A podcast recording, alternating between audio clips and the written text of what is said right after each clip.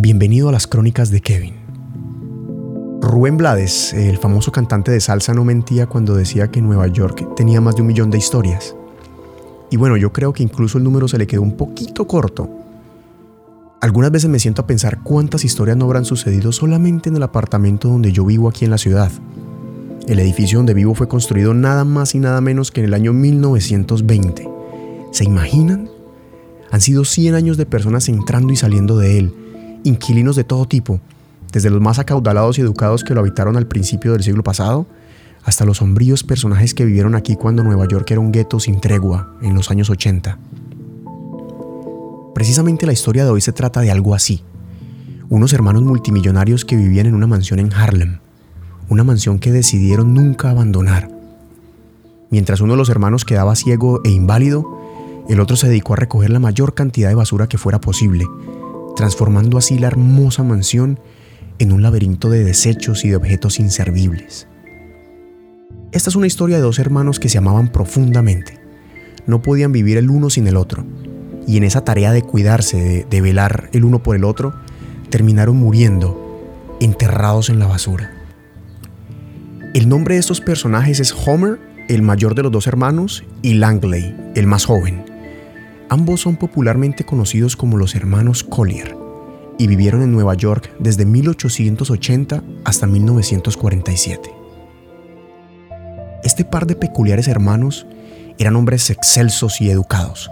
Hacían parte de una de las familias más ricas de toda la ciudad, la familia Collier, que era tremendamente acaudalada gracias a los negocios de su padre, que fueron exitosos y crecieron exponencialmente.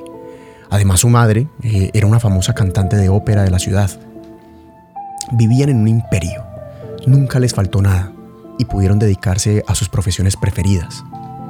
Homer era un pianista talentoso y Langley era un abogado graduado de la prestigiosa Universidad de Columbia.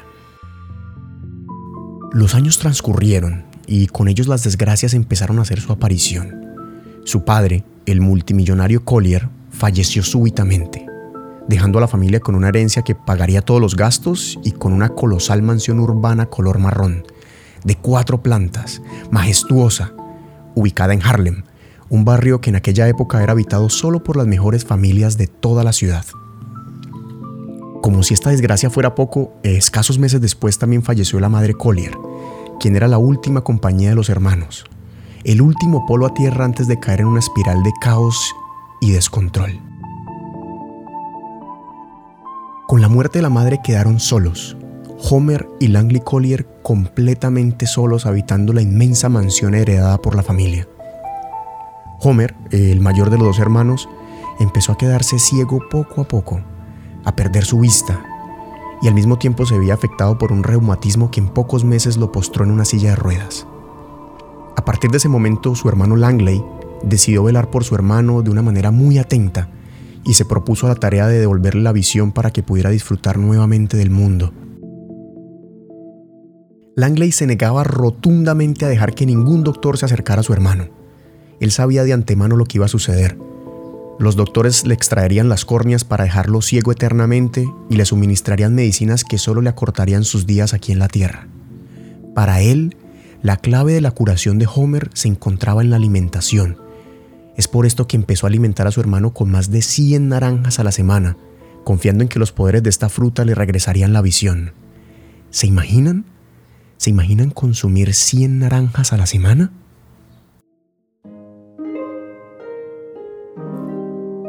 Langley, el hermano menor, se obsesionó total y completamente con la tarea de cuidar a su hermano y regresarle la salud. Es por esto que optó por dejar todo tipo de labor y dedicarse tiempo completo a su cuidado. Pasaba días enteros leyendo libros en voz alta para que su hermano se entretuviera y empezó a coleccionar todos los periódicos que podía encontrar en su camino. Los estudiaba, los clasificaba por fecha, tipo de noticia, eventos políticos, calamidades, crímenes. Empezó a crear una enciclopedia de periódicos donde buscaba almacenar toda la información del planeta. Todo para que el día que su hermano retomara la visión, pudiera estar al tanto de todo lo que había sucedido en el mundo, un mundo del cual ellos fueron alguna vez parte. En 1930 la Gran Depresión azotó al mundo, y esto provocó que el vecindario donde ambos vivían, que solía ser de personas adineradas, empezara a convertirse en un tugurio de familias de escasos recursos, de delincuentes y vagabundos que ocupaban los espacios que las personas ricas dejaban a causa de la bancarrota. Desde entonces, los hermanos no volvieron a pagar un céntimo de impuestos. Langley, que era un talentoso inventor, buscó la forma de conectar el gas y la electricidad de manera clandestina, para así también dejar de pagar los servicios básicos de la mansión. Con el paso del tiempo y por la obsesión de curar a su hermano, Langley empezó a desarrollar una extraña manía. Salía cada noche a recorrer las calles de Nueva York durante horas y horas y traía consigo la mayor cantidad de desechos y objetos inservibles que pudiera encontrar en su paso. Periódicos, electrodomésticos, ropa, comida, incluso en el sótano de su mansión encontraron después un automóvil Ford desarmado en su totalidad. Los años empezaron a transcurrir y gracias a la obsesión de Langley, la mansión empezó a llenarse de basura. En este punto ya ambos hermanos eran una leyenda. La puerta a su casa nunca más volvió a verse abrir y por esto los vecinos empezaron a llamarlos los hombres fantasma. Y se convirtieron en seres clandestinos, dos anacoretas atrapados en un mundo que ellos mismos habían construido. Por su parte, Homer pasaba los días enteros sentado en su silla de ruedas, sin poder moverse ni un centímetro a causa de las barricadas de basura que su hermano había acumulado. Solo vivía de la esperanza de la esperanza de que su hermano iba a lograr descifrar el código que un día le iba a devolver la visión y lo iba a hacer ponerse de pie nuevamente. Los curiosos del barrio empezaron a crear rumores, rumores que decían que ambos hermanos escondían una inigualable fortuna dentro del dicho edificio.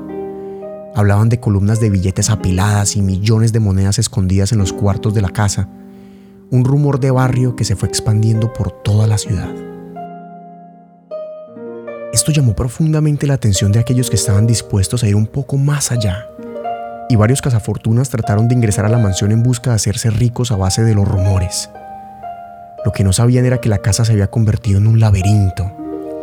Una fortaleza completamente llena de basura donde la única forma de moverse era arrastrándose a través de los túneles que el mismo Langley había construido en la basura con el paso de los años. Y de esta misma ingeniosa manera había llenado estos caminos de trampas para los intrusos. Algunas de estas trampas estaban hechas para mutilar y otras trampas estaban hechas directamente para matar. Las llamadas a la policía iban en aumento con historia de personas que ingresaban al lugar pero que no salían nunca más. Los oficiales de policía solo tenían la opción de acercarse a tocar la puerta y recibir las explicaciones del hermano menor que apenas si se asomaba por una de las ventanas y les exigía que los dejaran en paz, que todo estaba bien.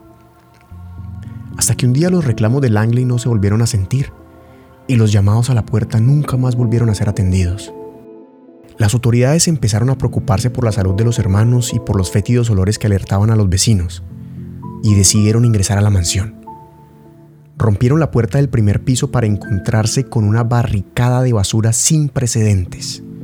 El primer piso estaba atiborrado con desechos en su totalidad y lograr limpiar el lugar para poder acceder les llevaría probablemente semanas en lograr. Así que optaron por tratar de ingresar por alguna de las múltiples ventanas de la mansión, corriendo con la misma suerte. Cada uno de los cuatro pisos de la impresionante mansión se encontraban repletos de basura, desde el piso hasta el techo. Y después de días y días de intentar ingresar, consiguieron escabullirse por un pequeño agujero entre la basura para así enterarse de que la casa era en realidad un intrincado laberinto, un laberinto repleto de caminos sin salida y con agujeros que prometían llevar a algún sitio, pero que en realidad solo llevaban a trampas. Arrastrándose como serpientes entre los desechos por más de seis horas, la policía logró encontrar el cuerpo de Homer, sentado sobre una silla, con su cabeza agachada. Había fallecido hacía más de 10 horas de física hambre y de problemas cardíacos. Este hombre murió impotente, esperando a que su hermano regresara para darle de comer.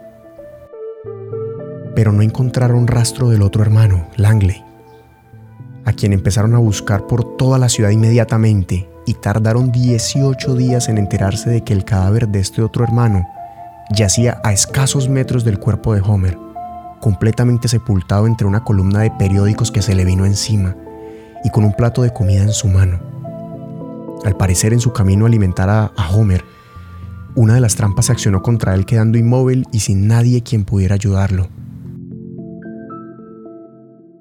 La policía tardaría meses en retirar la basura que encontraron en este lugar.